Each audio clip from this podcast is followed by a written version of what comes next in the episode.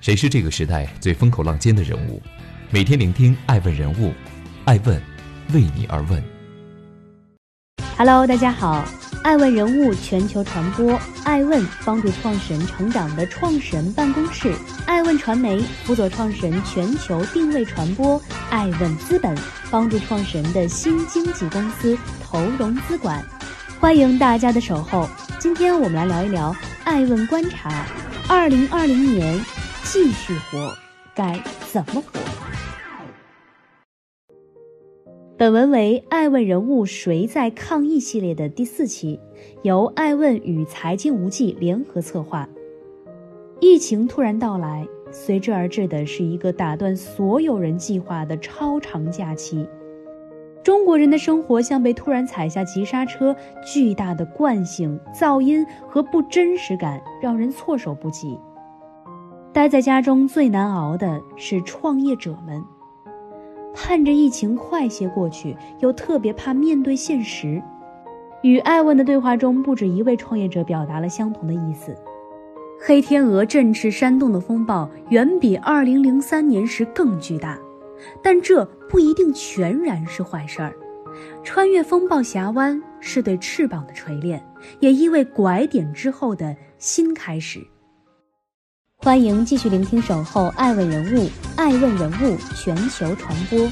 慢下来的中国，慢不下来的创业者。收拾行囊告别2019时，绝大多数人很难想象自己会经历这样一个假期：突然爆发的疫情，长时间的居家隔离，不断被延长的假期，时间仿佛凝固，现实更像虚幻。渐渐的，人们适应了这种状态，找到了各自的路。你看，有人在无聊度日，有人在争分夺秒。朋友圈里有一点很有意思：安然享受的大多是普通员工，而坐卧不安者却几乎都是创业的老板。这个冬春更替时，创业成功者也深陷于焦虑。在全国六十多个城市拥有四百多家餐厅的西贝餐饮董事长贾国龙就是其中一员。在接受媒体采访时，他说：“当下西贝线下门店基本都已停业，只保留了一百多家外卖业务。这个春节，西贝预计损失营收七到八亿元。更让贾国龙忧心的是未来。两万多员工待业，一个月支出就得一点五亿。”若疫情短时间内得不到有效控制，账上的现金撑不过三个月。中国数一数二的餐饮巨头尚且如此，广大中小企业的生存环境可见一斑。老板光环之下，创业者们冷暖自知。实际上，他们焦虑日久。这次的黑天鹅事件不过是个催化剂，加剧了某些反应。多家媒体报道，自2019年第三季度开始。钱荒就在一级市场蔓延，相关数据也显示，二零一九年我国新经济领域共融资三千八百零二起，同比减少百分之四十六，下滑程度超过往年水平，数量不到二零一五年的四成。一级市场没钱了，这背后的原因很多，但创业公司们马上就感觉到了压力，做出了反应。钱荒之下，裁员潮的阴影一直都在。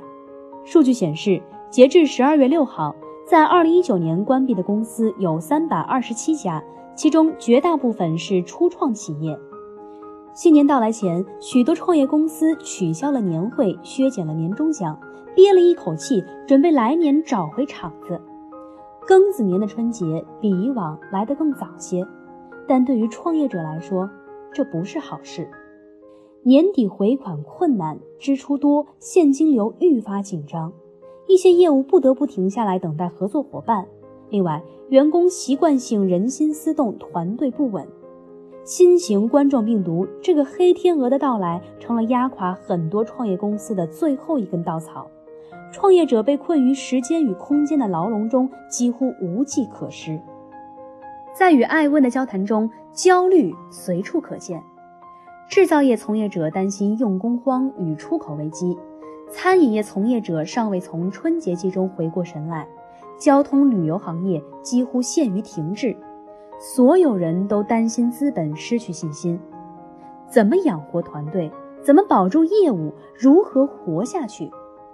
之前顺风顺水的中国创业者们不得不在2020年重新开始思考企业的基本问题，一如当年遭遇2003年 SARS 危机的创业先行者们。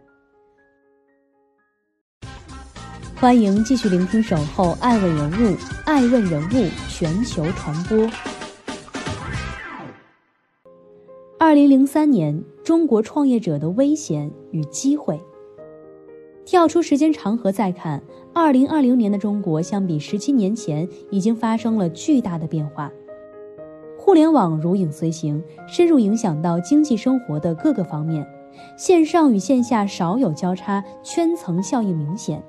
信息无比发达且庞杂，有用或者无用的信息都充斥耳边。但二零二零年的中国人是必须要感谢二零零三年的。SARS 的突然爆发让中国付出了巨大的代价，但也给中国提供了宝贵的经验，收获于当时的现代公共卫生方法论，比如小汤山模式，能帮助中国快速度过2020年初的危险时光，而2003年的经济走势也能在一定程度上给如今的人们启迪。当我们以2003年的经验分析2020年的未来时，会看到两个结论：第一，疫情一定会影响中国经济，且延续期较长。第二，从长远看，这不一定是坏事儿。二零零三年，中国全年十三点七四万亿元的 GDP 中，第一产业贡献率为百分之三点一，第二产业贡献率为百分之五十七点九，第三产业贡献率为百分之三十九。当时的中国还是一个追求工业化的后发现代性国家。这样的结构中，SARS 来临时，受影响最明显的也是制造业为主的工业企业，国企、外企、民企都受到用工荒的影响，出口订单无法完成，效益受损严重。不过，第三产业在突发事件下的脆弱也显露无遗。二零零三年，国内外旅游业的直接损失高达一千四百亿元，加上各种间接影响，对旅游、餐饮、零售、物流等经济的影响总额约为三千亿元。二零零八年东南亚金融危机后，为了跨越中等收入陷阱，中国启动了产业转型，从工业向服务业转型，沿着美日韩等发达经济体产业结构变化的路径进行产业调整。二零一四年启动大众创业、万众创新以后，这种转型日益增速。二零一九年底公布的 GDP 数据显示，目前中国第三产业增加值比重为百分之五十三点三，远超十七年前。这必然意味着本次疫情对经济的影响也会远超 SARS。今年的 GDP 增速将低于预期，基本已成定局。但这一定是坏事儿吗？过往的经济转型中，中国经济如履薄冰，一边要保持增长，一边又要挤去水分。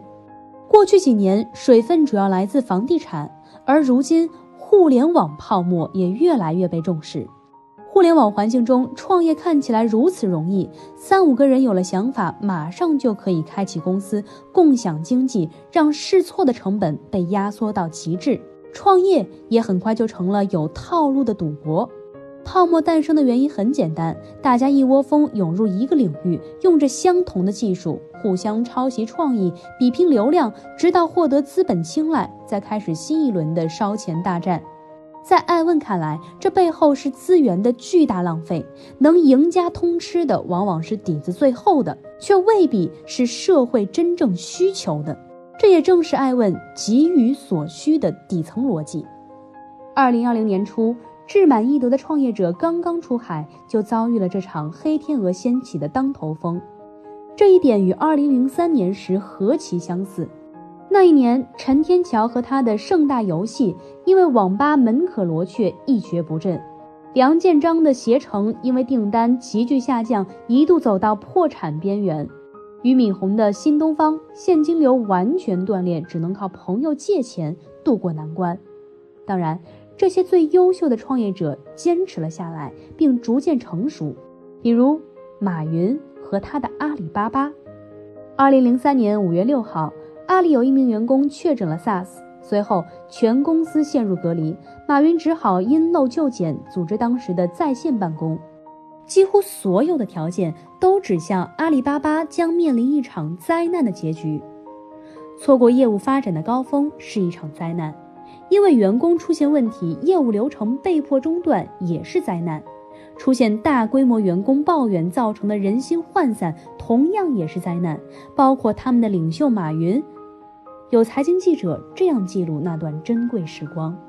不过，马云和阿里巴巴最终挺了过来。不光通过关怀与激励稳住了人心，还发现了社会的真正需求——在线购物。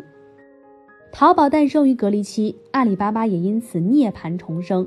此后，内部凝聚力的高度统一成为阿里最有力的武器。阿里巴巴走向成熟，马云也完成了创业者到企业家的角色转变。你呢？欢迎继续聆听《守候爱问人物》，爱问人物全球传播。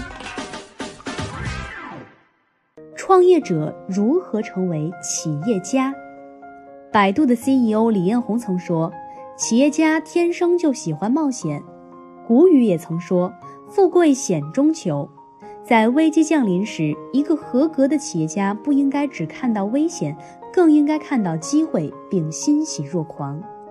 其实，本次黑天鹅事件中，总能看到逆行的企业，他们中有的找到了社会的需求，比如一家位于武汉当地的一家生物技术企业康路生物，告诉艾问，他们的员工在春节期间克服困难，加班加点，已向湖北省医疗机构无偿捐赠了不少于一万人份的新型冠状病毒核酸检测试剂盒，为战胜疫情贡献力量。再比如，推出了小爱防疫外呼机器人的小爱机器人公司，其创始人袁辉对艾问说：“小爱机器人诞生于2003年，本就是应对用户在封闭环境中的各种居家办公、闲暇聊天需求。十七年后，正好再度响应社会的强需求。他们中也有的找到了企业的担当，比如捐款的企业、深度投入的公司、不添乱的团队。”比如盘子女子方，这家公司的创始人杨建告诉艾问，作为一家劳动密集型企业，盘子女子坊有一万多名员工。疫情当前，首先要做的就是接纳事实、科学管理、传播正能量。这或许不能帮助企业获得眼前的利益，但疫情结束的未来一定会有收获。而面对针对新型冠状病毒产生的困境，我们也已经积极行动起来。爱问正在进行“爱问人物谁在抗疫”计划，通过捐资和报道的办法，风雨同行，共克时艰。目前，爱问已与全国近百家抗疫医院取得了联系，并已经联合了多家有捐赠资源的企业，向发出物资需求的武汉、黄山等地一线医院捐赠了呼吸机、医用口罩等物资，共同为抗击疫情做出一份贡献。另外，在疫情的特殊时期，很多企业也都在为疫情做出快速的反应及贡献。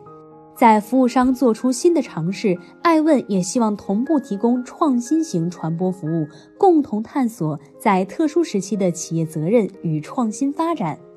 真正的社会需求永远处于变化当中。当所有人都以为互联网创新已接近尾声，五年只诞生一个拼多多时，闪耀着新需求和机会的微光，也正因为这次危机而显现。我们就发现了这些趋势。首先，一个确定的趋势是，一定会有一波新的消费浪潮。人们积蓄已久的消费欲望，活在当下的生态影响下，旅游、购物、娱乐等体验式消费将迎来一个消费升级的机会。其次，长时间的室内生活会促成线上人群与线下人群的破圈。二零二零年的老年人也真正开始录制抖音、看起 B 站，而年轻人也学会了跳广场舞、烧菜。这种破圈会带来新类型的用户群体，新的需求也随之诞生，比如专门针对老年人的互联网社交、电商内容产品。然后，小颗粒化的消费模式逐渐形成，以小区为单位的电商消费群体逐渐在新网民的人群中出现并风靡。养成消费习惯的家庭主妇将享受这种便捷便宜的买菜方式。第四，免费的产品将会越来越多，品质也会越来越高。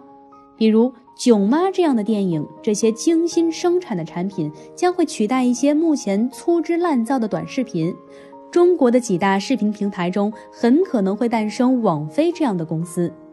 第五。中国人的卫生习惯会迎来一次大范围的彻底升级，这同样是一个商机巨大的市场。最后是一个人人都看得到的趋势：线上场景取代线下的速度会变快。实际上，盒马先生等先行者已经开始抢占市场，而线上培训、在线办公等需求也被极大挖掘。当然，并非每一个看到趋势的人都可以成功。至少最近几年，资本持续谨慎的趋势不会变化。这也意味着，疫情之后钱荒仍在。创业公司必须走出舒适区，告别童年，让自己成熟，不再一味追求流量与资本，而是真正发掘社会的需求，找到灰烬里的微光。更重要的是，要坚持。这才是人类一次次战胜疫病的真正诀窍，也是成功的本质。人类历史上，疫病向来是最大的敌人之一。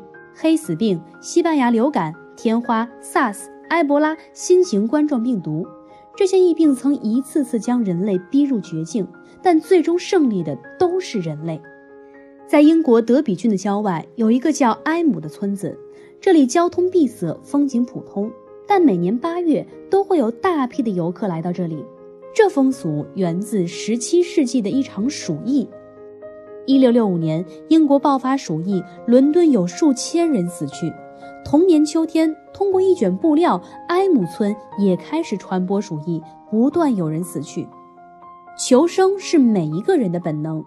于是，埃姆村的村民们就找教区牧师莫伯森寻求指导，是否放弃家园远走他乡，以求得一线生机。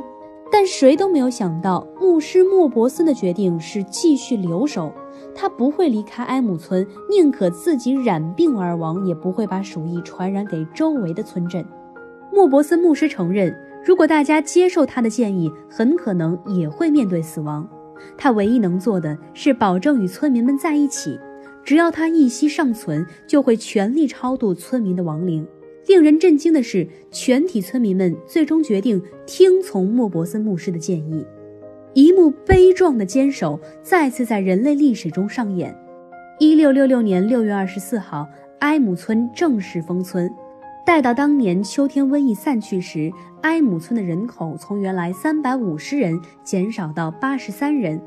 但周边村镇却都山河无恙，人类能传承至今，不仅是靠聪明，不仅是靠运气，大爱、坚持、不服输，才是最美好的品质。疫病终将过去，生活还将向前。对于中国的创业公司来说，舒适区已是过去，未来将更危险、更艰难，但也更有趣。更广阔。爱问是我们看商业世界最真实的眼睛，记录时代人物，传播创新精神，探索创富法则。微信搜索“爱问人物”公众号，查看更多有趣又有料的商业故事。